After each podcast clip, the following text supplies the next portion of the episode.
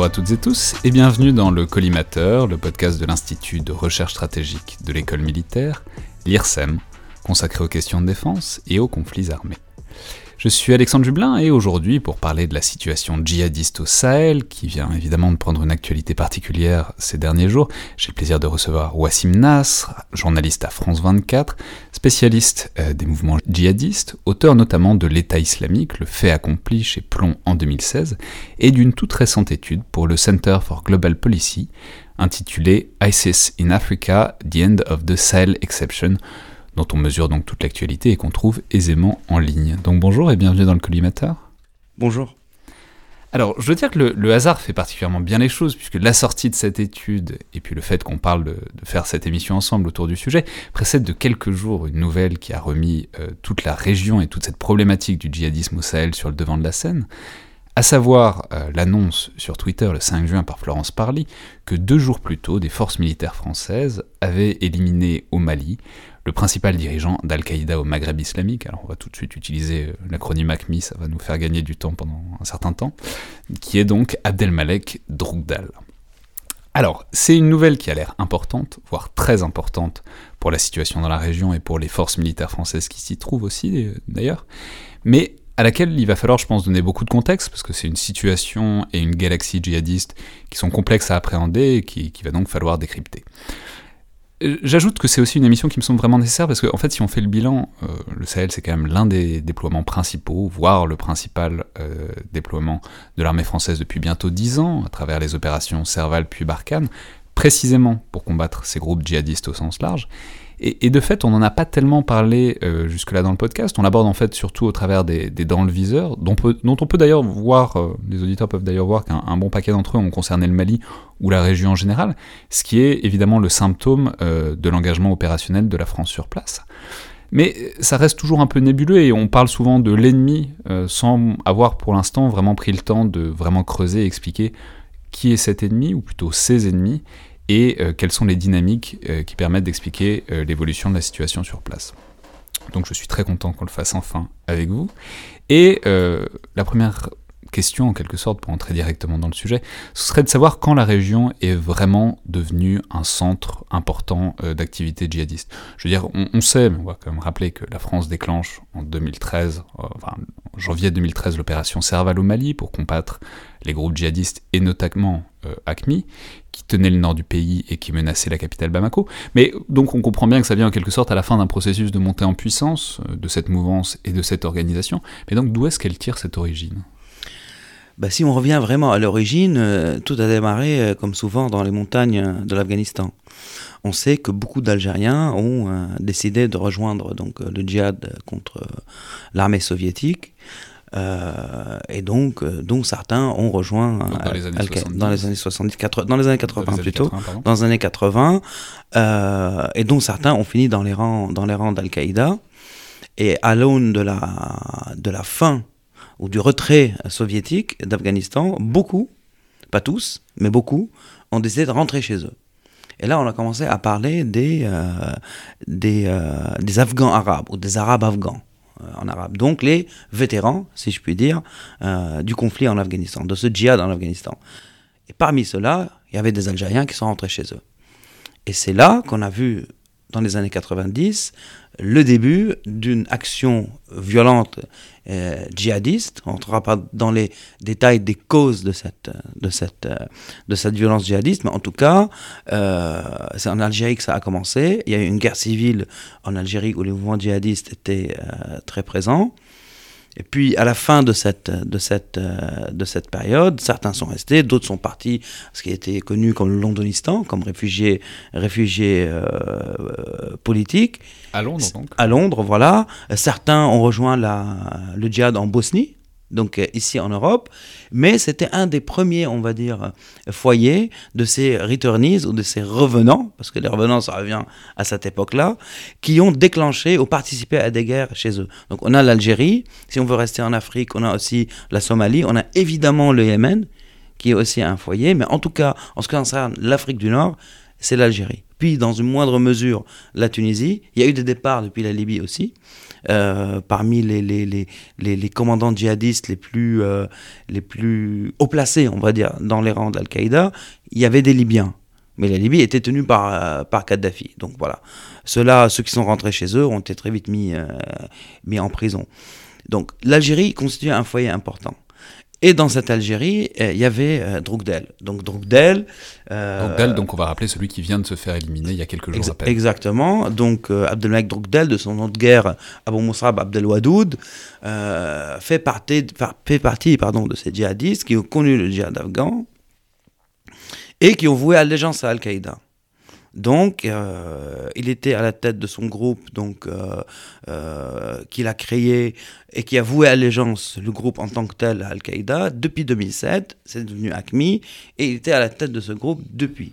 Et donc, on, va dire qu'il y, y, a aussi une logique géographique de tout ça. Enfin, alors, comme toujours, je ne saurais trop inviter les auditeurs à googler une carte rapide, mais enfin bon, le, le Mali, cette zone sahélienne, donc c'est la bande sud du Sahara, donc c'est de l'autre côté du Sahara par rapport à l'Algérie. Mais donc on perçoit bien disons, une sorte de migration vers le sud d'une partie donc, de ces éléments djihadistes euh, d'Algérie des années 90. Tout à fait, ça c'est venu après. Ça c'est venu après, donc il y a eu toute la période, la période noire en, Algérie, une guerre civile, euh, où le gros du djihad, en tout cas, ce qu'on peut appeler djihad, se passait en Algérie. Mais à un certain moment, donc les groupes, dont celui de Drogdel, étaient obligés de se retirer dans les, dans les montagnes, et ils ont eu une ouverture pour passer vite les, les, périodes, une ouverture après la guerre en Libye. Donc l'ouverture s'est faite vers le Sahara. Donc à partir de 2011, à partir de l'intervention donc occidentale en Libye, alors on va en reparler parce que c'est important, mm. notamment c'est important pour les acteurs locaux qui souvent remontent euh, la généalogie de cette euh, activité euh, au Sahel mm. à cette guerre de Libye, ce qui du coup pose la question de la responsabilité européenne évidemment. Mais donc avec la chute de Kadhafi, il y a quoi? Il y a, y a, un verrou qui tombe et qui permet une migration vers le sud de ce djihad? Il y a une opportunité qui s'ouvre. Il y a une opportunité qui s'ouvre avec, et là on, sort de l'élément donc arabe algérien, et on rentre dans l'élément euh, Touareg qui était complémentaire. Même si, avant cette période aussi, Droukdel, à la tête d'ACMI, était responsable d'attentats, de prise d'otages. Euh, il y avait d'autres groupes actifs dans la zone, mais on va dire, ce qui a ouvert la boîte de, Pandore, euh, c'était la, guerre en Libye. Parce que toute la frontière sud n'était plus du tout contrôlée et des centaines, pour pas dire des milliers de, combattants qui étaient enrôlés euh, dans les brigades vertes de Kadhafi, donc islamistes dans, qui étaient incorporés, euh, ou dites euh, islamistes incorporés dans les, dans les rangs de l'armée libyenne, n'avaient plus de salaire, il n'y avait, plus de frontières, et ils étaient libres de rentrer chez eux. Donc chez eux, c'est des Touaregs, ou dans cette zone, les frontières, bon, euh, les frontières ne sont pas du tout respectées par les peuples qui habitent dans cette région. Donc c'était porte ouverte à une sorte de, de, de, de conquête ou de reconquête, appelons ça comme on veut, du nord malien. Ouais, mais alors justement, parlons-en euh, peut-être. Euh, alors, il faut dire un mot des Touaregs, qui sont mm. évidemment une population locale sahraoui immémorielle, quoi. Enfin, c'est pas, c'est pas, ils sont pas, ils sont pas mm. arrivés récemment. Mm. Mais disons, comment dire, l'interaction entre l'élément Touareg, donc hyper local, des éléments algériens, etc., qui viennent de plus loin, mm. et en même temps le fait que Al-Qaïda, bah, c'est une organisation qui, en tout cas théoriquement, est mondiale, dont on sait qu'elle est très décentralisée, elle fédère plein de mouvements locaux, mais vraiment, théoriquement, c'est à l'échelle mondiale, Al-Qaïda.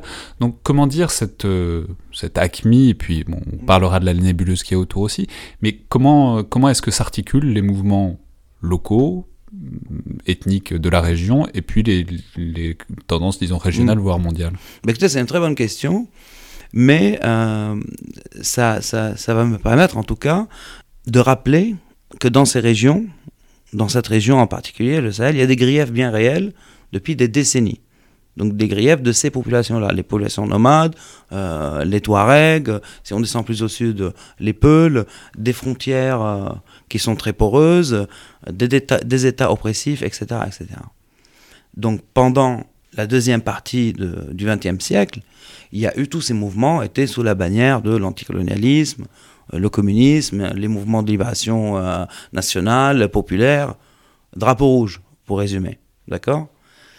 Cette époque est finie avec la fin de la guerre froide. Et donc tout le schéma a changé. Mais les griefs sont bien là. Les griefs sont bien là et sont même parfois aggravés. Donc beaucoup de ces groupes, et ce qui s'applique aussi à d'autres euh, zones euh, du globe, ont trouvé dans l'idéologie djihadiste cette idéologie révolutionnaire qui est l'idéologie révolutionnaire du moment. Parce que finalement, une action politique violente, c'est la rencontre entre des griefs bien réels de la vie et une idéologie qui est dans les livres, mais c'est la rencontre entre les deux qui mène à une action politique violente. Aujourd'hui, c'est la bannière noire fédérée par Al-Qaïda ou euh, par l'État islamique. Donc la bannière noire djihadiste, on voit voilà, tout à fait. le drapeau de l'État Au lieu de la bannière rouge, donc, qui, euh, qui, qui s'apparentait plus au, communisme, aux mouvements anticoloniaux, etc. etc. Et donc, effectivement, euh, ces mouvements-là ont fait une sorte de mutation de mouvements stricto sensu nationaliste ou ethnique en mouvement djihadiste. Et ce qui leur permet aussi de, regrouper, de, de ratisser plus large même si... Oui, ça leur permet aussi d'avoir des renforts de l'extérieur, voilà. qui peut, par exemple en l'occurrence les Algériens, qui peuvent se réunir autour d'une cause djihadiste et renforcer donc ces griefs de population locale. Voilà, donc comme l'international communiste, on a l'international euh, djihadiste. Même si on pourra en parler peut-être tout à l'heure, parce que là on rentre vraiment dans le détail, on, commence aussi à constater aujourd'hui dans le modus operandi d'Al-Qaïda un retour à, une sorte de, nationalisme qui se fait en opposition à l'internationalisme de l'État islamique. Mais on, en reparlera. Donc aujourd'hui, on est dans, cette période-là où la seule, euh, on va dire, idéologie révolutionnaire sur le marché est cette idéologie djihadiste. Donc c'est comme ça qu'ils arrivent à à fédérer. C'est comme ça qu'aujourd'hui on voit des mouvements euh, révolutionnaires ou même des mouvements qui s'adressent à des mouvements de, de, brigandage dans des pays comme euh, la République démocratique du Congo, euh, comme le Mozambique, qui vouent allégeance à l'État islamique. On voit des groupes autour du lac Tchad vouer allégeance à l'État islamique. On se dit, mais pourquoi? Mais parce qu'ils ils vouent allégeance à une cause qui est plus grande que la leur et ça leur, ça leur permet de s'inscrire dans ce combat, dans ce combat global, global qui, est, euh, qui est celui du djihad. Et, sur le marché des idées, disons hmm. de l'économie, de la justification de ces actes violents, bah le, la valeur dominante en ce moment, c'est le djihadisme, donc tout le monde se euh, rattache à ça. Quoi. Tout à fait, parce qu'en prime de, en prime de, on va dire, euh, en, en, prime de, de, de ce qu'ils récoltent de par le combat, ils ont la promesse du paradis. Donc ça, c'est un peu imbattable. Double, bénéfice. Voilà, c'est un peu, c'est un peu, c'est un peu imbattable. Et Al-Qaïda, comme l'État islamique, ils ont su, ils ont su, on va dire, gérer la situation d'une façon telle qu'il leur permet de perdurer dans le temps. Ok, euh, parce que, par exemple, moi-même, j'avais, envoyé des questions au chef du, du Shura d'Akmi et je lui ai dit comment ça se fait avec les filiales, comment ça se passe avec les filiales? Il m'a dit ce qu'on savait plus ou moins, mais c'était la première fois qu'on a confirmation de leur part. Dit, nous, on donne des directives, nous, on donne une stratégie, une ligne de conduite, et après, c'est aux filiales d'arriver à atteindre ces objectifs par leurs propres moyens, ce qui donne une grande liberté d'action aux, filiales. Et même, on a vu ça par exemple pendant la bataille de Mossoul pour l'État islamique, c'était géré quartier par quartier. Donc chaque émir ou chef de quartier devait gérer l'économie du quartier, le ravitaillement du quartier, euh, la santé des, habitants et de ses combattants. Donc c'était ce qui rend la chose beaucoup plus dure à combattre pour une armée régulière, par exemple. Bien sûr. Mais alors, juste avant, pour rester juste avant, puisqu'on a déjà commencé à introduire plein d'acteurs qui viendront plus tard, notamment à l'État islamique, mais juste pour rester par exemple au moment de l'intervention française. Donc, début 2013, intervention française pour combattre le mouvement djihadiste au Nord Mali, notamment.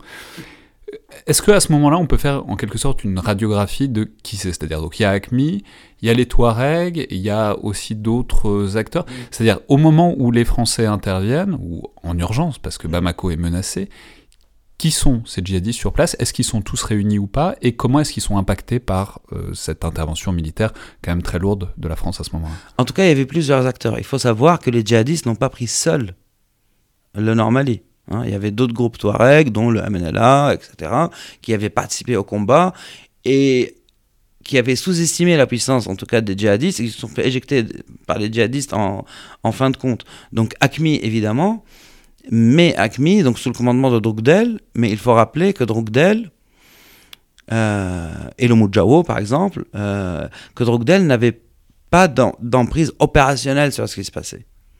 Parce qu'on sait maintenant, par exemple, que euh, ça lui a pas plu, par exemple, la profanation des, des, des mausolées de Tombouctou et qu'il a estimé que c'était un excès, que, que, Acme pouvait s'en passer, etc., etc. Donc, la jurisprudence qui a eu sur place n'a pas tenu compte de cet avis. Donc, juste pour dire que même les chefs locaux ont cette liberté, cette liberté d'action.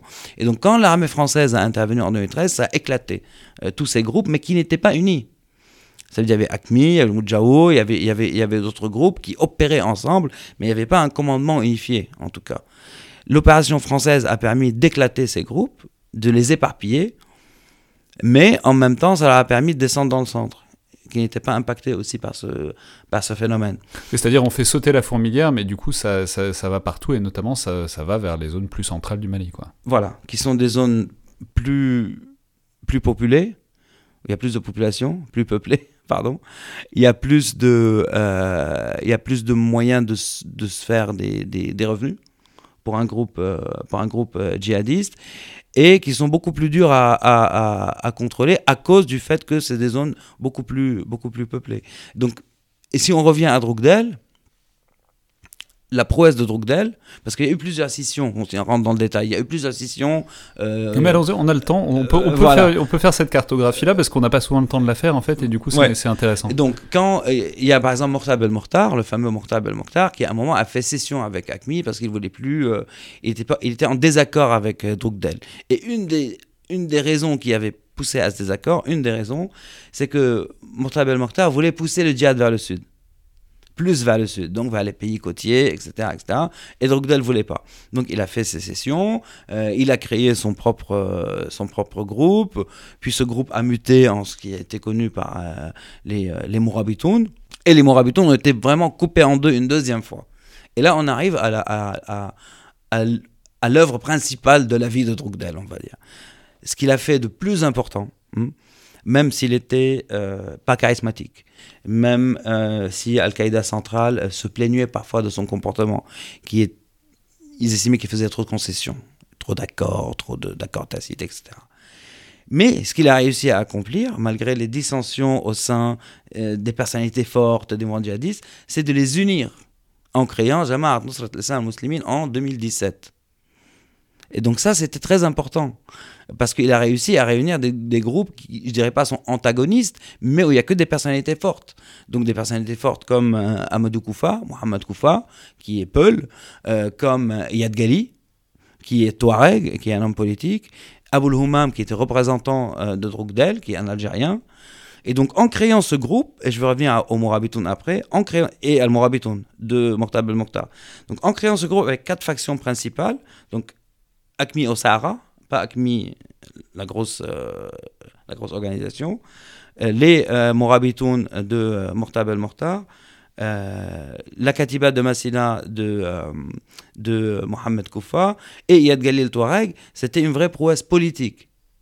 Donc, et, politique pourquoi? Parce qu'il a créé un groupe qui dépendait d'ACMI, mais à la tête de ce groupe, il a mis un Touareg et pas un Arabe.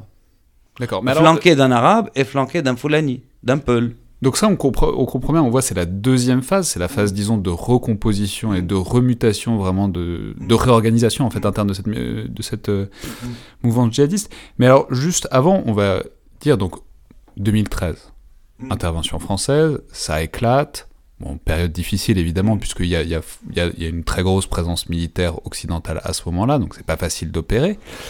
Euh, puis après, on sait que Serval évolue en Barkhane, qui est une opération un peu plus légère, enfin en tout cas qui n'a pas exactement le même rôle.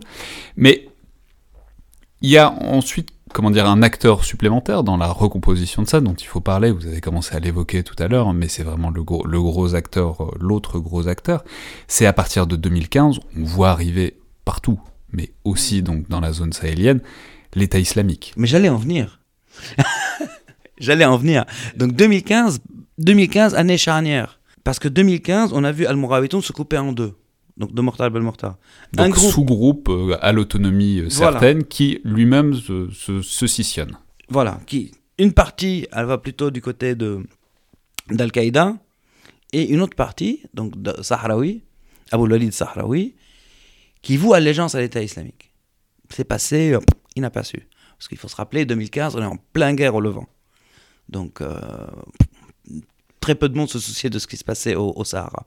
Et donc dès ce moment-là, 2015, Drogdel commençait à réfléchir comment je vais unir les groupes et créer un nouveau groupe en 2017 et, insuffler un nouveau, euh, un, nouveau, euh, un nouveau vent djihadiste euh, sur le Sahel. Et en même temps, donc comme, vous le dites très bien, Sahraoui a voué allégeance. Une allégeance qui n'a pas été acceptée qu'un an plus tard. Pourquoi? D'accord, c'est-à-dire il, il, a senti le coup venir de l'État islamique, il a prêté allégeance, mais en même temps, l'État bon, islamique était occupé à faire d'autres choses en même temps, mais il y avait une sorte de méfiance vis-à-vis aussi de la nébuleuse sahélienne et savoir qui il, avait il y avait une méfiance vis-à-vis de Sahraoui parce qu'ils estimaient, c'est un vétéran du djihad aussi, hein, donc ancien, ça revient à ce qu'on disait tout à l'heure, ancien membre du Polisario. Donc ça nous ramène aux mutations. Donc le Front Polisario, il faut rappeler que c'est une ancienne lutte, une ancienne guérilla au sud du Maroc et en Mauritanie, une guérilla qui remonte aux années 70-80. Et donc ça, c'est donc un acteur qui vient de cette ancienne guérilla, qui est passé par toutes les espèces de guerres au milieu et qui se retrouve... Djihadiste. Dans, la, dans, le, dans, le, dans le groupe de voilà. Mokhtar et, qui, et qui, qui scissionne. Voilà, qui scissionne et qui voit allégeance à l'État islamique. Donc c'est un profil type de ce qu'on expliquait de mutation de ces mouvements qui ont dégré, mouvements révolutionnaires, euh, contestataires, qui deviennent djihadistes. Iyad Ghali lui-même a fait partie, par exemple, partie des légions de Kadhafi qui ont combattu au Liban pendant la guerre civile. Voilà, donc sous une autre bannière. Donc c'est vraiment, c'est intéressant, c'est vraiment des profils, c'est vraiment des voyages dans la galaxie du djihad d'Afrique du Nord et qui finissent tous par se retrouver au Sahel à la fin, quoi.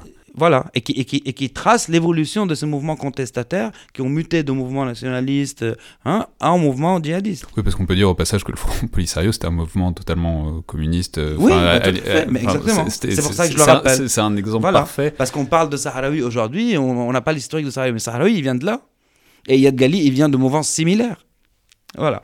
Donc, donc Sahraoui, il voit allégeance à l'État islamique, une méfiance vis-à-vis de lui parce qu'il le considérait trop proche d'Al-Qaïda, ils ont accepté cette allégeance un an après, 2016.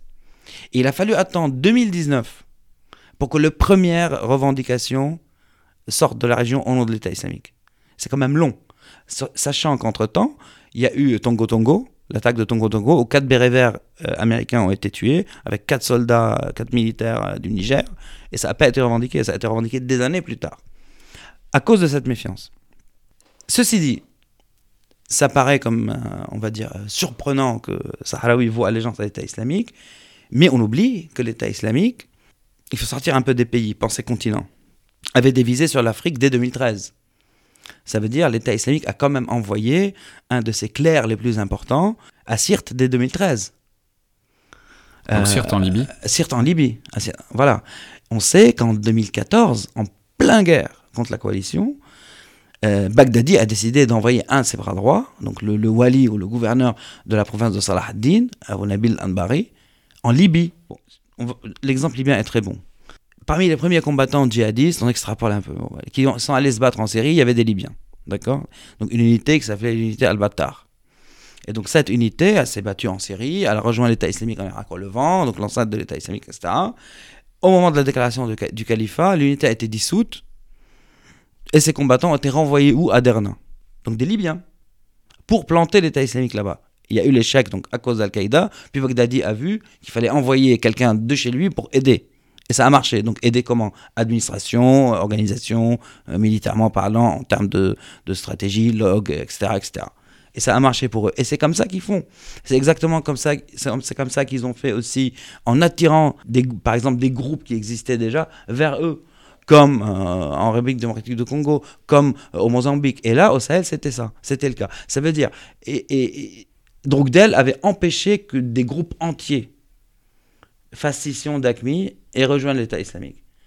Euh, au Sinaï, par exemple, euh, tout un groupe, un Sahabat al a rejoint l'État islamique, armée bagages. Boko Haram, si vous voulez, on peut en parler après, à un moment, ils ont rejoint l'État islamique avec armée bagages. Et une des forces de Drogdel aussi, c'est d'avoir maintenu ACMI. Il n'y avait que Sarah qui a fait des défections, puis il y a eu des défections là, dernièrement, on peut, on peut, on peut, on peut, on peut en parler. Mais, euh, donc, en tout cas, ce qui s'est passé en 2015, c'est resté sous les radars. Ça n'a pas été pris au sérieux.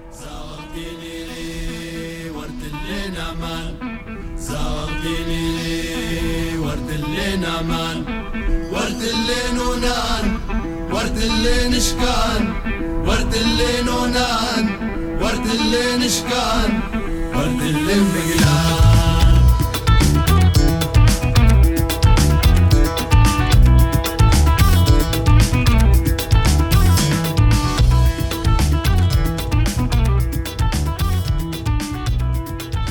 Bah alors justement, essayons de prendre la, mesure de ça. Donc 2015, euh, groupe, euh, alors dont il est difficile de mesurer l'importance, mais groupe qui déclare au moins de sa, de son propre volonté allégeance à l'État islamique. Mouvement de recomposition aussi de la mouvance ACMI qui va euh, déboucher donc sur, vous l'avez dit tout à l'heure, je ne vais pas me risquer à dire le nom en arabe, mais le, le, le, JNIM en 2017, donc le mouvement de défense des musulmans, qui est, on a bien compris, la grande œuvre euh, de Drukdel. Donc, comment dire, que, est... Euh, c'est aussi le cœur de votre papier, le cœur de votre étude que vous venez de sortir pour le Center for Global Policy. C'est-à-dire, quelles sont les relations entre ACMI et cette mouvance, enfin ce, cet embryon d'État de, islamique mm. qui se trouve dans la région? On sait, euh, vous l'avez mentionné, qu'il y a plein d'endroits où ACMI et, enfin, où Al-Qaïda et l'État islamique sont entrés en confrontation très directe. Mm. C'est vrai du Yémen, c'est vrai de la Libye, c'est vrai de plein d'endroits. Comment est-ce que ça se passe au Sahel, cette, euh, cette, cette cohabitation, disons? Bah, Ça se passe comme, euh, j'ai envie de dire, comme ça s'est passé euh, ailleurs pendant un certain moment. Ça veut dire qu'il y, avait une sorte de, de, tolérance. Du côté d'Al-Qaïda, parce qu'ils sont les plus, euh, les plus politiques, et du côté de l'État islamique, parce qu'il n'était pas assez puissant. Et in fine, c'était une relation entre hommes. Ça veut dire ceux Sahraoui, c'était un djihadiste, un ancien, un vétéran du djihad, qui connaît les patrons d'Al-Qaïda en face personnellement. Et donc les relations personnelles ont primé. Et ça, c'est ce que j'ai appelé, c'est ce qu'on a appelé l'exception du Sahel. Mais c'est devenu l'exception. Donc c'est-à-dire ils sont ils sont pas combattus. Quoi. Ils sont pas combattus, ils sont pas, ils se sont tolérés et ils se sont tolérés parce qu'ils ils étaient même sur le même sur le même territoire. Et quand on sait, par exemple, maintenant ça évolue, mais quand on sait comment ça se passe, c'est-à-dire quand il y a une, une rasoir, une razzia, hein, c'est euh, les combattants sont, il n'y a pas de caserne djihadiste, les combattants sont, ramassés sur le coup et paf ils attaquent, le gros en tout cas, pas les noyaux. Les noyaux, bien sûr, ils sont itinérants, ils sont ensemble. Quand il y a une grosse attaque, il y a des gens qui viennent de partout, ils font une attaque, puis après, hop, ça, ça, ça, ça. Donc il y a des gens qui se sont retrouvés des deux côtés. Et ça se tolérait. Et ça se tolérait surtout, surtout, surtout aussi pour, c'était une, parce que c'était une question d'hommes. J'ai suivi d'autres théâtres, par exemple en, au Yémen. J'avais, euh, j'avais interviewé un, le chef religieux d'Aqpa à l'époque là-bas. Maintenant, il est mort. Il a été droné. Donc Aqpa, Al-Qaïda la péninsule arabique. Et à l'époque, en, 2014, donc la question de l'État islamique s'est posée. C'était post-déclaration du califat et il, m'a dit clairement euh, Baghdadi est un imposteur et ce califat est légitime. Pourtant, ça a pris plusieurs années avant qu'Al-Qaïda, euh, dans la péninsule arabique, et l'État islamique au Yémen se confrontent. En Syrie, il y a des endroits, malgré les centaines de morts qu'il y a entre les deux, ils ont il n'y a pas une balle qui a été tirée.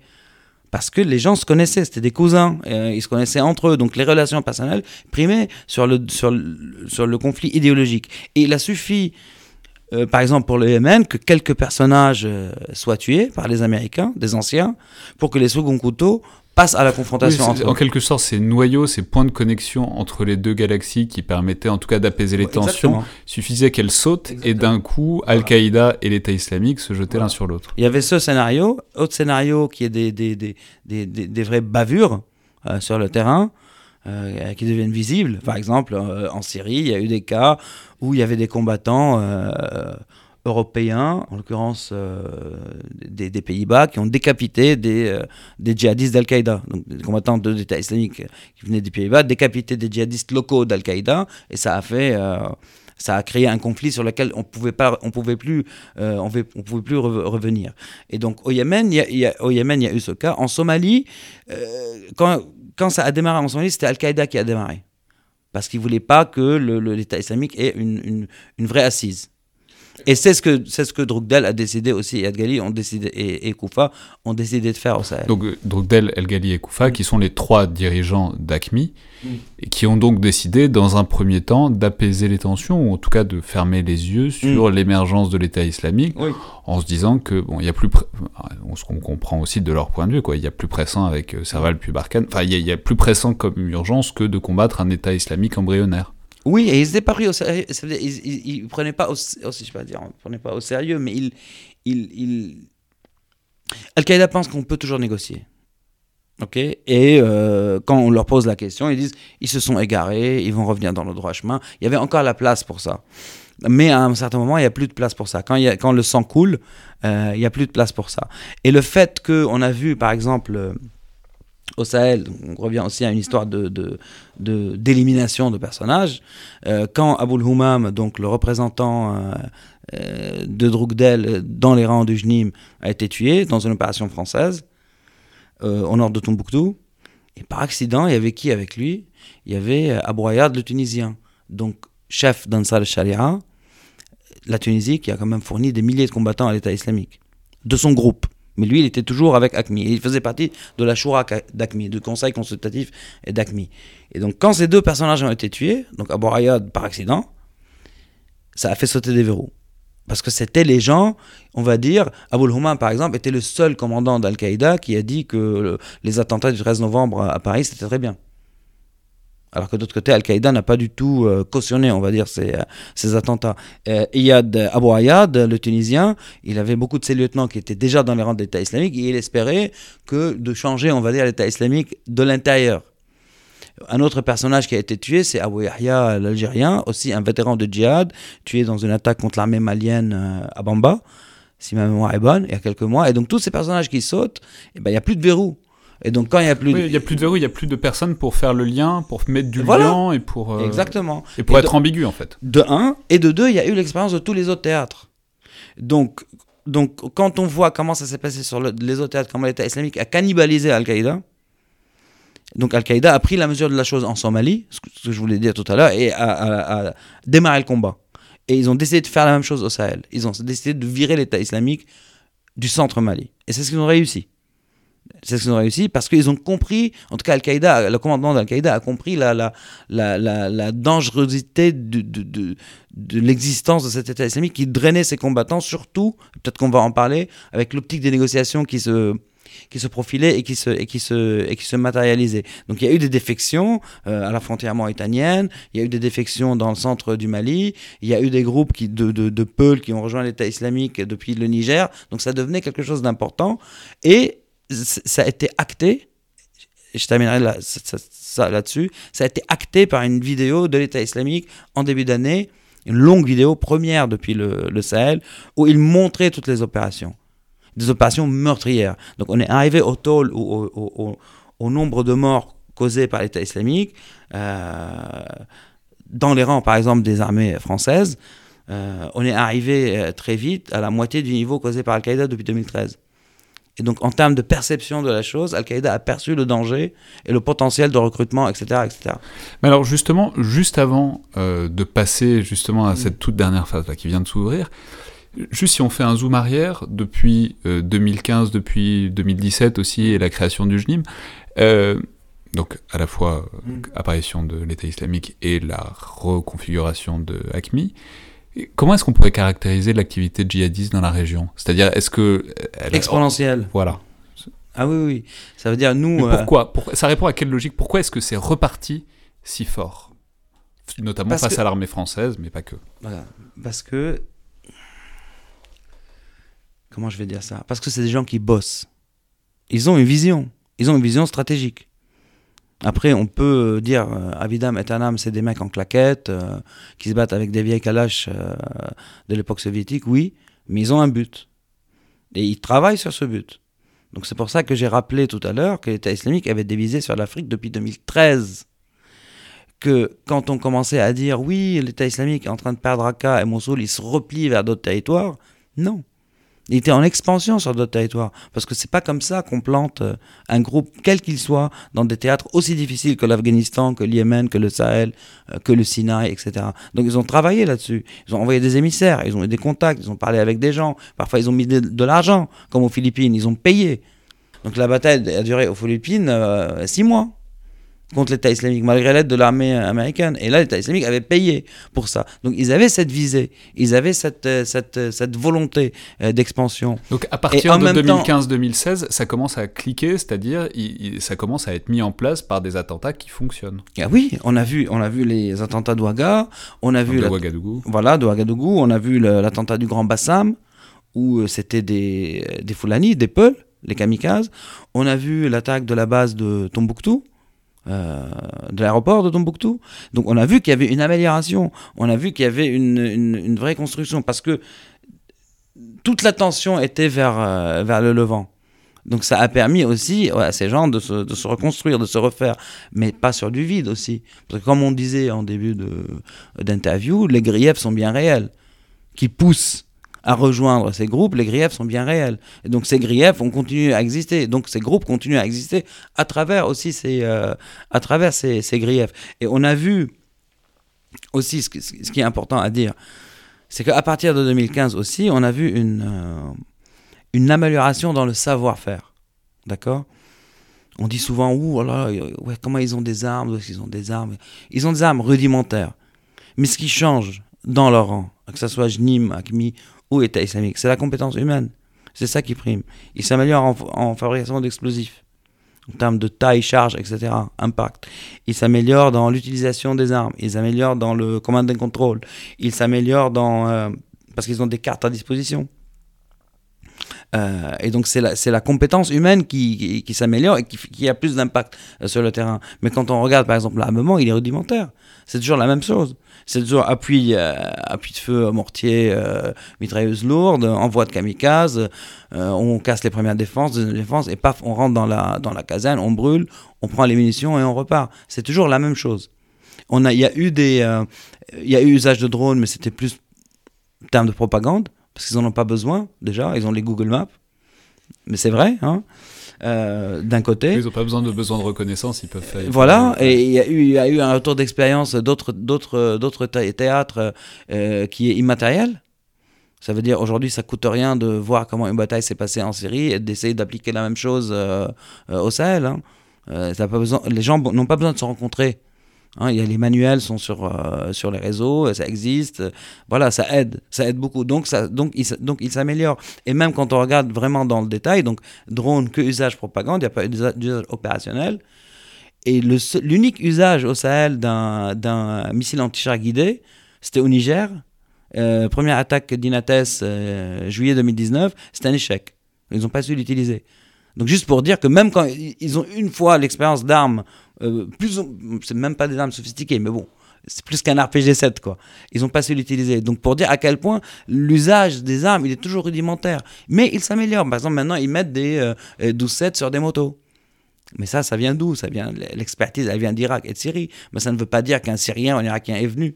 Ils ont pu voir ça sur une vidéo, avoir un petit euh, comment faire. C'est une mitrailleuse, une mitrailleuse lourde. Quoi. voilà, et donc c'est ça aussi qui a changé. C'est que parfois les gens sont étonnés, ils disent mais comment ça se fait qu'ils sont devenus aussi efficaces entre guillemets? Bah, c'est l'expérience, hein, l'expérience de la guerre, l'expérience du terrain. YouTube. Voilà, exactement, YouTube, bah, Google, ça s'améliore. Et ils lisent, ça veut dire, ils lisent, ils se documentent. Euh, c'est pas. Euh, c'est pas c'est pas l'idée qu'on a du, du, encore une fois du combattant en tongue euh, dans le désert et qui tire des rafales. Ouais, donc on voit Augmentation exponentielle de, de, cette activité djihadiste, montée en puissance par ailleurs de l'État islamique, tension qui commence à apparaître pour plein de raisons avec euh, ACMI. Et donc là, on voit apparaître, euh, que ce que vous décrivez très bien dans l'étude, on voit apparaître en quelque sorte un jeu un peu ambigu, euh, puisque bon, puisqu'il y a deux groupes djihadistes qui commencent à plus trop s'entendre. Il semblerait que dans les derniers mois, depuis quoi, avril-mai, donc depuis mm. que cette non-agression se, se, défait, que les forces euh, locales, les forces étatiques, aient commencé à songer à jouer l'un contre l'autre et notamment à peut-être euh, négocier plus ou moins directement avec ACMI pour essayer d'affaiblir ou en tout cas d'essayer de, casser cette mouvance djihadiste qui aurait pu, qui en, tout cas réunie, est nettement plus dangereuse. Oui, il y a évidemment cette volonté-là. mais il y a aussi une part de, une part de, j'aime pas ce mot, mais de réalisme. Hein. Ça veut dire, bon, c'était un secret de polichinelle que les autorités maliennes négociaient avec les djihadistes. Tout le monde le savait. Sauf que, pour dire les choses euh, de manière brute, l'administration Hollande n'en voulait pas. Donc l'administration française de François Hollande, voilà. c'est-à-dire sous le septennat de François Hollande, il y avait un tabou. Enfin, un tabou. on ne négocie pas avec les djihadistes. Voilà. Et, et, un, et un levier énorme, puisque à travers Barkhane, oui. Il y a un levier énorme sur l'administration malienne, et donc l'administration Hollande ne voulant pas de négociation avec les djihadistes, bon, bah, les Maliens ne pouvaient pas. Et donc ça, c'est. Oui, mais c'est plus vicieux que ça. ça veut les Maliens ne le disaient pas, mais le faisaient quand même. Parce qu'on sait qu'il y a eu des libérations djihadistes contre libération d'otages, on sait qu'il y a eu des accords, on sait, on sait tout ça. Mais c'était genre, euh, bon, on n'en parle pas. Et puis, euh, comme vous le dites si bien, on a une montée de puissance de l'État islamique. Donc, euh, à ce moment-là, euh, il y a eu la convocation à la réunion de Pau, qui a été d'ailleurs, il faut le rappeler, ajournée une fois à cause d'une attaque de, de l'État islamique, une, attaque qui a, qui a, fait beaucoup de dégâts. Donc, c'était la première fois qu'il y avait un, impact politique d'une attaque djihadiste sur zone directe. Donc, la réunion de Pau a été ajournée de décembre à janvier. de la France. Voilà, euh, ajournée pour janvier. Euh, et là, conclusion de la réunion, euh, l'État islamique désigné comme, comme ennemi, pour faire court, pour la première fois nommément. Et quelques semaines euh, plus tard, il y a Ibeka, donc le président malien, qui déclare à France... Voilà, Keïta, qui déclare à l'antenne de France 24 on négocie avec Iyad Ghali et Mohamed Koufa. Donc, soit dit en passant, on va dire Iyad Ghali et Mohamed Koufa, c'est pas Drogdal, c'est les, les, les, deux bras C'est lieutenants. Ouais. C'est le lieutenant au Sahel. Un Touareg et un Peul. Un Touareg et un Peul, très important. Donc un groupe que Drogdal a eu l'intelligence de, créer et de mettre euh, un Touareg à sa tête. Et, euh, et donc là, ça donc c'est, même si c'était un secret de polichinelle, c'est devenu public. Et, la France n'a pas réagi de manière euh, virulente en disant non, c'est pas bien. Et donc pourquoi Donc beaucoup de gens disent mais pourquoi ben, Pourquoi? Parce qu'Al-Qaïda est totalement imbriqué dans le tissu euh, politique. Et Ghali est un homme politique. Chef rebelle Touareg, homme politique. À, un certain moment, son histoire, il était l'interlocuteur de la France, par exemple, sur moult dossiers au Sahel. Donc c'est un homme politique. Et donc, euh, pour essayer de, contenir, on va dire, il fallait négocier parce qu'on ne peut pas, dans ces, dans, dans, ces pays où il y a des insurrections djihadistes, traiter le phénomène avec un module antiterro, c'est-à-dire un module policier. notamment du fait, c'est ce que vous décriviez très bien tout à l'heure, c'est qu'il y a des griefs. Exactement. C'est pas, pas de la délinquance, il y, a, des griefs. Il y a des griefs et il y a une assise populaire. Donc ça change tout ça change tout, et c'est peut-être qu'on en, reviendra, ça change tout. Du moment où il y a un assise populaire et des griefs, on ne peut pas traiter comme opération policière. On ne peut pas mettre un village entier euh, en prison pour euh, cause de terrorisme ou de soutien aux terroristes. C'est ça aussi qu'il qui, a fallu, euh, en tout cas, appréhender et comprendre. et pour avoir la main, vaut mieux que ça soit sur la table et pas sous la table, en tout cas. Et donc, négociation annoncée. Euh, de son côté, JNIM, ils annoncent on accepte de négocier, ils mettent un bémol le retrait de l'armée française, mais en tout cas, ils acceptent.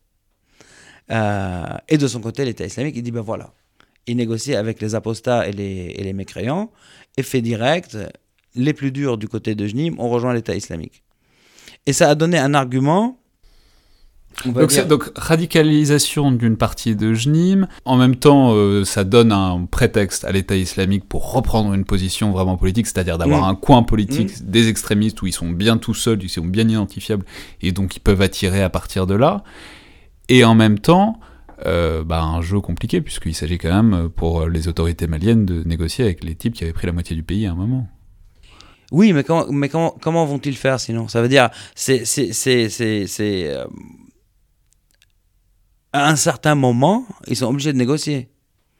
À un certain moment, ils sont obligés de négocier. Ça ne peut pas... Euh, euh, ça dure déjà depuis, depuis très longtemps. Et le fait de négocier n'est pas innocent, encore une fois. Ça veut dire du moment où... Si, si Jnim avait dit non, on ne veut pas négocier. Les autorités maliennes auraient dit, bon ben non, on a proposé. Ils n'ont pas voulu. Parce que ça répond aussi, il faut se mettre en tête aussi le contexte actuel. Ça veut dire le mécontentement populaire euh, au Mali, les manifestations à Bamako, ce qu'on reproche à Ibeka, etc., etc., etc. Et par exemple, on rentre un peu aussi dans, dans le détail parce qu'on a le temps, euh, l'imam, l'imam, euh, l'imam Diko à Bamako, a appelé à des négociations avec les djihadistes. C'est un imam très populaire qui, qui arrive à rameuter des, des, des, des, milliers de gens dans des manifs. Là, la dernière a eu lieu le jour où on a annoncé la mort, on a annoncé la mort de, euh, de Drogdel. Et donc lui, il a dit il faut négocier avec les Lui, il a dit il faut même faire une trêve avec les djihadistes. Et donc c'est un personnage populaire. Donc les autorités sont obligées aussi de répondre à ce mécontentement populaire qui te dit bon, s'il faut négocier avec les djihadistes pour arrêter la guerre, bah soit. Et du moment où on a deux acteurs djihadistes, dont un qui est très extrémiste, l'État islamique, et qu'il est facile de se battre contre lui sans gants, bah négocions avec celui qui veut négocier. Et en l'occurrence, Al-Qaïda.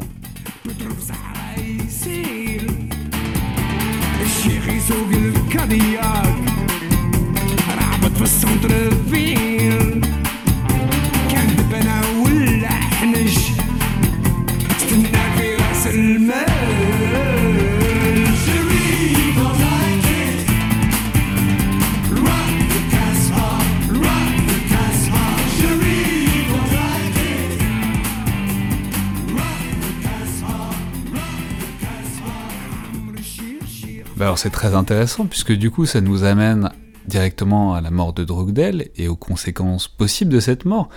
On comprend bien, on, comprend bien la, configuration actuelle. Donc, dans un coin, l'État islamique, qui en plus a rameuté les éléments les plus radicaux de Jnim.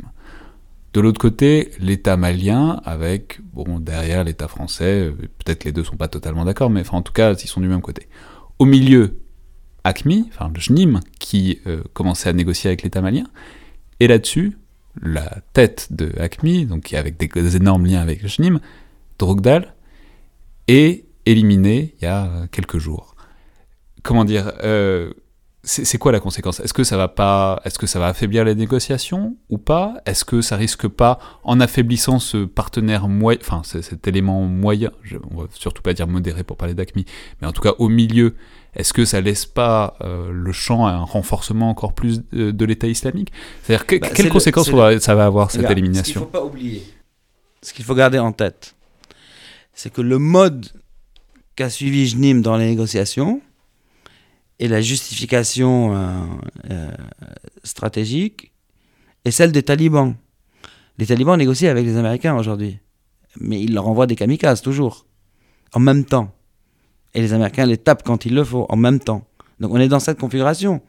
Donc le GNIM met la pression sur l'armée malienne et tue des militaires maliens et s'attaque, essaie de s'attaquer euh, à Barkhane, mais accepte de négocier en même temps.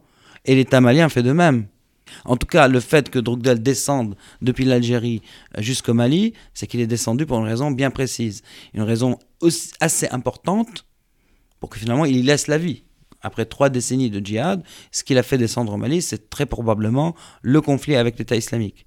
Donc resserrer les rangs, revenir vers ses hommes, parler de cette optique de négociation et de ce qui va passer avec, avec l'État islamique. Et ça l'a mené à sa perte si, si l'État malien négocie avec le GNIM, ça ne veut pas dire que le conflit armé s'est arrêté. Il n'y a pas de trêve aujourd'hui. Il n'y a pas de trêve, donc le conflit militaire continue. Et encore une fois, la justification qu'a JNIM, c'est le même process que celui des talibans. Et cette justification, JNIM l'utilise et Al-Qaïda l'utilise face à qui? Face à l'État islamique. Parce que pour euh, Al-Qaïda, l'émirat islamique, c'est celui des talibans. D'ailleurs, JNIM et ACMI ont une allégeance euh, aux talibans. Et ils se disent, voilà le bon exemple. Endurance, il négocie, il continue le combat, on fait la même. L'État islamique de son côté dit on négocie pas. On fait que euh, la guerre. Et après, on peut rentrer dans le. Non mais et donc on perçoit bien que dans ce enfin de ce que vous décrivez, l'élimination de Drogdel, en quelque sorte, est juste un levier de plus de négociation. C'est ce qui permet d'avoir une position. C'est une des choses qui permet d'avoir une position encore plus forte pour l'État malien, la France au-delà. Il faut voir qui va le remplacer. C'est ça qui est important. C'est très important. Euh, la personne qui va le remplacer donnera une, une, une, tendance, d'accord? Donc à, la, à, la, tête, à la tête pas, pas du GNI, mais donc d'Al-Qaïda au Maghreb islamique, donc, voilà. mais aussi de toute la région. Al-Qaïda au Maghreb islamique a une ambition bien supérieure. C'est pour ça que Drogdal était en Algérie et pas au Mali, parce que Drogdal s'occupe pas que du Mali ni du Sahel, il s'occupe de toute l'Afrique du Nord. Et il fait de la politique. Ça veut dire Al-Qaïda fait de la politique, d'accord? Euh, dans son dernier audio, Drogdel, il, euh, on le voit, donc c'est une compile avec le drapeau malien derrière lui, en soutien aux manifestants, manifestants de Bamako contre la France, etc., etc. Mais en soutien avec un drapeau malien derrière lui. Donc c'est une percée conceptuelle dans le monde djihadiste, un drapeau national. Avant lui, un Nabi, le chef de Sachoura, a soutenu les manifestants en Algérie avec le drapeau algérien derrière lui. Alors que normalement, dans les mouvements djihadistes, donc ça c'est un, un tournant, c'est un tournant politique, d'accord? Il négocie. Il y avait des accords tacites au sud de l'Algérie, des accords tacites en Mauritanie, et l'État islamique est venu perturber tout ça. D'accord? C'est ça qui est aussi, aussi important à prendre en considération. Donc celui qui va remplacer... Et c'est que donc ils essayent de s'inscrire dans des contextes nationaux pour justement pouvoir faire plus facilement de la politique avec ces États-là. Ils s'imbriquent dans les dynamiques locales. Et donc ils sont beaucoup plus durs à, à, à, à déraciner. Ils le font au Sahel, ils l'ont fait ailleurs. Donc et c'est ce que reproche l'État islamique à ACMI.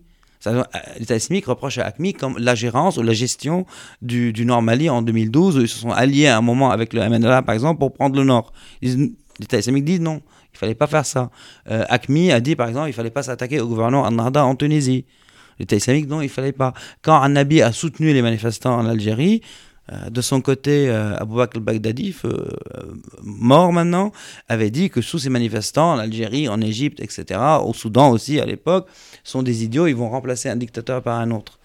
Tout ce qui, tout ce qui, la seule chose qui vaille, c'est la, prise, la prise des armes. Donc on voit une différence du mode opératoire. Mais juste pour, pour revenir là-dessus, la personne qui va prendre la place de Drogdel, par rapport à sa personnalité, on verra quelle, quelle tendance on aura. D'accord?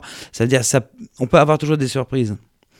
Quand Baghdadi a pris les rênes de l'État islamique en 2010, il l'a pris juste après que son prédécesseur et son second soient tués par les forces spéciales américaines. Une organisation en lambeaux.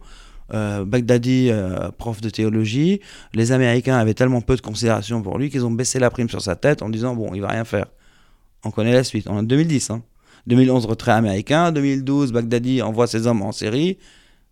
Et, voilà, la suite, on la connaît. Donc, tout va dépendre de la personnalité de, de celui qui va prendre les rênes, euh, les rênes demain, sachant que. C'est-à-dire, est-ce qu'il va continuer dans ce mouvement de faire de la politique, de nationaliser les mouvements d'Al-Qaïda en Afrique du Nord, ou est-ce qu'il va tenter de se replacer un peu plus du côté de l'État islamique de l'échiquier Et est-ce qu'il va réussir comme euh, Drogdel a réussi quand même, parce que ça aussi, c'est à son crédit, même s'il n'avait pas de, on va dire, c'était pas quelqu'un de charismatique, etc., etc., eh ben de, de, de, tenir euh, les rênes d'ACMI, qu'il n'y a pas de défection ou que le groupe se, se, se dilate totalement au profit de l'État islamique ou d'autres groupes. D'autres groupes auraient pu aussi se, euh, se former parce que ACMI quand même a essuyé beaucoup de revers. C'est-à-dire, ouais, est-ce que cette espèce de coalition, mais cette coalition qui est à la fois djihadiste et qui est maintenant ethnique, puisque ce que on décrit tout à l'heure, il y a des Touaregs, il y a mm. des Peuls, il y a des, peuples qui s'entendent pas euh, mm. très bien mm. traditionnellement. Est-ce qu'il y va, il va y avoir cette capacité à continuer à verrouiller cette espèce d'immense galaxie qui est ACMI bah, C'est ça, c'est ça la, la, prouesse qui, qui, qui, qui, On verra si ça, va se réaliser ou pas, mais ça me permet, cette question aussi me permet d'aller dans un autre détail, et peut-être ça ouvre aussi sur un autre volet, c'est que ne serait-ce que pour la zone par exemple des trois frontières et du centre du Mali, Donc les trois frontières. Euh, Burkina, Burkina Faso, Niger, euh, Mali. L'État est absent. Donc ça, c'est les, les, les, djihadistes ont réussi ce coup-là. C'est-à-dire, l'État est absent. Donc les populations locales, elles vont trouver refuge chez qui? Bah, Chez les djihadistes. Donc aujourd'hui, d'après des, infos qui remontent du, du terrain, il y a des populations qui n'étaient pas du tout concernées par ce, par ce djihad. Et à la faveur de la montée en puissance de l'État islamique, donc il y en a qui le rejoignent, mais d'autres, pour se protéger de l'État islamique, rejoignent Nîmes. Parce que c'est la seule option sur le terrain. Et donc, in fine, ceux qui étaient plutôt contre Al-Qaïda ou indifférents vis-à-vis d'Al-Qaïda se retrouvent dans les rangs d'Al-Qaïda, parce que c'est Al-Qaïda la plus modérée par rapport à l'État islamique, donc pour les protéger. Ça, c'est des théâtres vraiment micro-locaux où il s'agit des types d'acteurs et qu'il faut se protéger d'un acteur contre l'autre. Enfin, c'est des stratégies politiques à l'échelle C'est des stratégies de survie. C'est des stratégies de survie, mais qui permettent le recrutement. Et donc, quand on voit que ça se passe comme ça, quand on voit, par exemple, juste des petites, parce que les, les, les, détails, les détails, comptent beaucoup dans cette, dans cette histoire. J'ai eu, par exemple, euh, l'occasion d'écouter des audios d'Amadou Koufa. Qui Donc Amadou Koufa, on va rappeler, c'est un des lieutenants de, de, de Drogdel, et c'est euh, un Peul. un prédicateur euh, Peul, personnage mineur, personnage mineur en tant que personnalité religieuse, mais qui est celui qui a recruté, qui a réussi en tout cas à ouvrir le djihad au Peul et à recruter beaucoup dans les rangs Peul. Donc j'ai eu l'occasion d'entendre des audios d'une réunion qu'il avait avec des recrues ou de djihadistes, nouveaux ou anciens, je ne sais pas, mais dans laquelle il leur expliquait les sources de la discorde entre Al-Qaïda et l'État islamique depuis l'Irak, depuis l'époque irakienne. Donc qu'est-ce que ça nous dit? Ça nous dit qu'on est dans une démarche d'awareness, de, en tout cas, ou de formation dogmatique de combattants. En quoi il a besoin d'expliquer ça si c'était des combattants occasionnels qui sont là juste pour les euh, prises de guerre euh, Il leur expliquait euh, très longuement et dans les détails quelles sont les sources de la discorde en Al-Qaïda et islamique. Donc ça nous dit quoi? Ça nous dit qu'ils sont à la recherche de former des combattants dogmatiques, committed, et qui préparent le conflit avec l'État islamique. Et donc là, on est, on est bien au-delà de, de, l'image qu'on a de ces euh, euh, combattants occasionnels euh, ramassés à droite et à gauche pour faire des razzias. toujours le type en tong et à mobilette. Exactement. Donc on est passé, et, et, ça, parfois on a du mal à le concevoir, on est passé à l'étape à l'étape en, en dessous. Voilà. On est passé à autre chose. Et c'est la même chose qui s'articule aussi dans d'autres endroits en Afrique, lac Tchad, Mozambique, Sinaï, etc. Et alors maintenant, pour finir, ce que, ce que j'aimerais, c'est si on pouvait euh, un peu passer de l'autre côté, passer parce que là, on a vraiment passé beaucoup de temps dans la galaxie djihadiste, et passer un peu du côté étatique, parce qu'en fait, ça, ça, ça, revient à poser la question qu'on a évoqué plein de fois des griefs. Mm.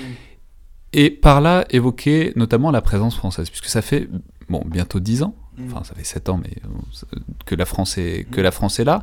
Elle va pas partir tout de suite. Il y a des tentatives de multinationaliser euh, la présence militaire. Il y a la MINUSMA, donc la mission des Nations Unies au Mali. Il y a la Task Force Takuba qui est censée, avec d'autres pays européens, qui est censée intervenir à l'été. Donc il y a d'autres, mm. euh, il y a un, désir en tout cas de multilatéraliser euh, l'intervention, mm. la présence militaire française. Mais si on réfléchit en fait à ce que la France fait là et des conséquences que ça a, ce que je veux dire, c'est que on est face à des États qui sont en grande difficulté. Euh, qui ont besoin d'une présence militaire française. Mais donc on, imagine bien que la France ne peut pas partir comme ça et laisser le, truc en lambeaux, quoi. Mais en même temps, est-ce que la France, la présence de la France sur le long terme, même si la France essaye de bien faire évidemment, etc., ça pose pas un problème, surtout dans des régions qu'elle a colonisées euh, par le passé, ça pose pas le problème de, ben, ça matérialise, disons, la, faiblesse des États et ça les empêche aussi d'affirmer leur autorité, puisque si à chaque fois qu'il faut intervenir, c'est à la France qu'on fait appel. Comment dire si, si, on envisage que la sortie du problème passe par un renforcement de l'État, sortir des États faillis, c'est souvent ce qu'on mmh. évoque. Est-ce que la présence militaire euh, extérieure, dans une certaine mesure, d'abord provoque pas des griefs, plus de griefs sur place, et ensuite empêche pas, disons, le renforcement suffisant des États pour s'en sortir? C'est la, tout est perception. Hein. mais, mais je dis ça parce qu'on a vu, vous en avez parlé tout à l'heure. Mm. À Bamako, par exemple, il y a eu des manifestations contre les Français. Tout à fait. Au Mali, il y a l'idée parfois que les djihadistes sont payés par les Français. Enfin, oui, enfin la présence bah, militaire française provoque des fantasmes et provoque des mécontentements. Donc on voit bien le cercle vicieux, quoi. D'où la réunion de Pau.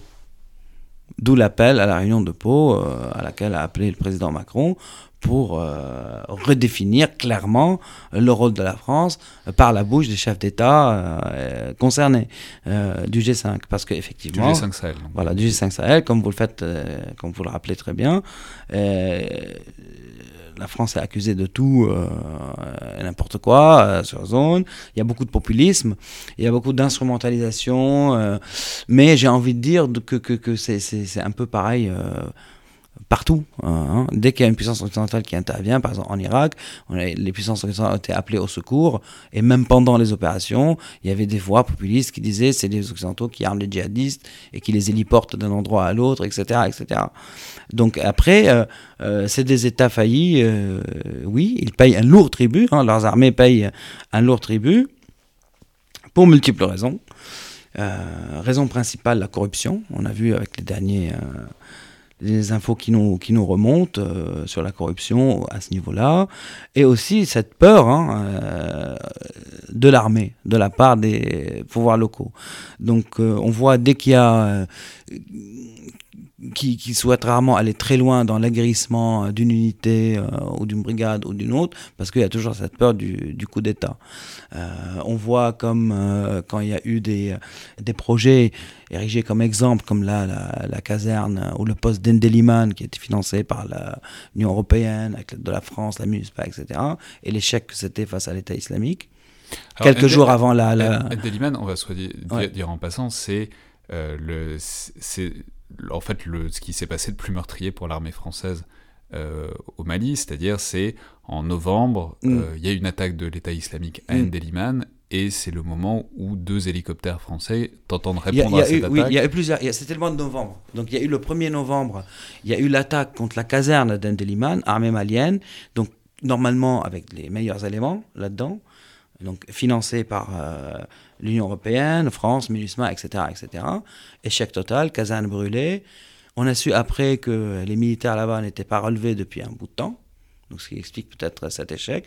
C'est parvenu quelques jours avant une visite qui était organisée par le ministre des Armées, Florence Parly, pour des journalistes, pour dire voilà, euh, qui, englobait tout le Sahel, mais pour dire surtout que l'armée malienne retourne dans le nord. Euh, le lendemain, le 2 novembre, première revendication de la mort d'un militaire français par l'État islamique sur zone, même si à le précédent du Bénin, on soupçonne pendant la libération des otages, euh, donc pris euh, en otage au Bénin, libéré au, euh, au nord Burkina Faso, on présume que c'est l'État islamique, mais ça n'a jamais été revendiqué. En tout cas, première revendication, le 2 novembre, un délit de la mort d'un militaire français par l'État islamique. Et puis il y a eu l'épisode Les hélicos du 25 novembre, si je ne me trompe pas. voilà, les hélicos en fin novembre. Et donc, euh, et là, donc pareil, c'était revendiqué, 13 euh, militaires morts. L'État islamique dit, il dit pas qu'ils ont descendu les hélicos. Ils disent, euh, à la faveur d'un affrontement, on a tiré, il y a eu confusion, il y a eu la collusion entre les deux, entre hélicos. Donc effectivement, Andeliman, voilà, ça reste ça reste ça restera hein, comme quelque chose quelque chose d'important donc tout ça pour dire que bah, finalement, et quand on voit par exemple de l'autre côté au Niger euh, l'attaque d'Inates, euh, quand on voit l'attaque de Koutoukale, ils ont essayé d'ouvrir une prison à, à, peu près 40 km de, de la capitale. Donc on voit que les, les États locaux ne sont pas à même de combattre les djihadistes d'une manière, d'une manière efficace. Et de surplus, on rajoute à cela aussi des erreurs qui sont commises sur zone, des erreurs graves, hein, à mon humble avis, qui sont de lever des milices locales. Parce que dès qu'on lève des milices locales, on sait déjà qu'il y a des exactions euh, de la part des armées régulières, dernièrement au Burkina Faso et au Mali, euh, pour ne parler que de ça. Et quand on a des milices, bah, évidemment, des milices qui vont euh, commettre des exactions pour multiples raisons, parce qu'il y a des ventes entre villages, parce que les miliciens ne sont pas payés, ils doivent se payer sur le dos de la bête, donc le bétail du, du voisin. Et, je t'amène là-dessus, ce qui se réglait au couteau il y a, il y a 20 ans, euh, et avec des accords entre les vieux du village, aujourd'hui ça se règle au lance-roquettes et à la mitrailleuse 12-7. Et donc ça mène à des massacres. Mais du coup, enfin voilà, comment est-ce qu'on peut envisager, même euh, conceptuellement, un retrait euh, de la France Enfin, je veux dire, la France n'a pas vocation à mm. rester des, bah des, dizaines, des dizaines d'années là. C'est-à-dire, on voit bien avec ce que vous décrivez, ce à quoi amènerait un retrait trop brutal de la France et des armées occidentales, c'est-à-dire des groupes d'autodéfense, des milices, des exactions, enfin, on voit très bien l'émergence énorme de la violence qu'un retrait trop brutal pourrait euh, provoquer, mais du coup, c'est quoi la perspective? Bah, la perspective, c'est déjà d'essayer de, euh, je pense, hein, c'est d'essayer de, démilitariser un peu la réponse. C'est-à-dire, la réponse vient, de, vient déjà de, peut-être moins d'exactions. C'est-à-dire il ne faut pas, en tout cas, que les armées françaises soient associées aux exactions. C'est ça. on n'est pas en train de dire que les armées françaises font des exactions, mais que associées, mais, qu'il y a des partenaires des armées françaises, soit des, des soit des, des groupes qu'ils ont armés ou. Mais peu importe, que ça soit vrai ou pas, c'est la perception qui compte. C'est la perception. Donc quand on a une milice, par exemple, qui est connue euh, d'être euh, appuyée par l'armée malienne et donc par l'armée française, qui commet des exactions dans son coin, ça va être plus facile d'accuser l'armée française. Plus facile parce que c'est plus difficile d'accuser l'armée américaine qui est sur place, qui peut aussi, elle, commettre des, exactions. Mais si on accuse l'armée française, l'armée française ne va pas revenir se venger. Donc il y a ça aussi à prendre en considération. donc c'est la facilité. Accuser l'armée française, c'est la facilité. Dire qu'il y a un complot, que c'est les Français euh, qui arment les djihadistes, ou pourquoi euh, les drones français ne voient pas les djihadistes, bah, ça dédouane finalement les autorités locales. Et les voix populistes dans ces pays euh, ont plus de liberté d'accuser la France euh, sans avoir peur d'être euh, de risquer sa vie, on va dire, que d'accuser les forces les, les, les, forces locales. Donc ça c'est ça c'est il y a une part de facilité aussi dans ça. Donc la réponse elle, elle doit venir dans une dans, dans, dans, à travers en tout cas des, des choses assez simples hein. répartition des terres moins de milices, une justice vraie, parce que ça aussi on l'oublie. Les gens regardent vers les groupes djihadistes à cause aussi de la justice expéditive qu'ils appliquent. Alors ça, c'est tout un truc qu'on avait, avait, développé notamment avec Adam Bachko qui, qui, qui, disait qu'en fait la, la, justice toute expéditive, il y avait quand même un besoin de justice et que dans une certaine mesure, en Afghanistan par exemple, mais c'est vrai là aussi, les groupes djihadistes répondent à un besoin dans toute l'injustice et de toute la cruauté de leur exercice de la justice, mais au moins c'est un type de justice et de règlement des conflits. Qui est visible. Merci beaucoup, Wassim Merci. Je rappelle donc euh, votre étude pour le Center for Global Policy qui est intitulée ISIS in Africa, The End of the Sahel Exception, qui faisait vraiment un panorama extrêmement euh, étendu de toute la situation qu'on vient de détailler, que j'invite évidemment à lire, qui est euh, en accès libre que il faudrait que vous réactualisiez d'une manière ou d'une autre à la lumière de la mort de Drogdel et euh, des conséquences peut-être une fois qu'on en saura un peu plus, qu'on aura laissé reposer l'affaire, mais qui en tout cas, euh, disons, dresse très bien le tableau euh, de la situation. C'était le Collimateur, le podcast de l'Institut de recherche stratégique de l'école militaire. Je vous rappelle que vous pouvez nous joindre par mail ou sur les réseaux sociaux de l'IRSEM, qu'on est preneur de vos notes et de vos commentaires, notamment sur iTunes, qui aident à faire vivre et à faire connaître le podcast, en plus de nous donner des, des indications sur ce que vous aimeriez y voir davantage. Merci à toutes et tous et à la prochaine fois.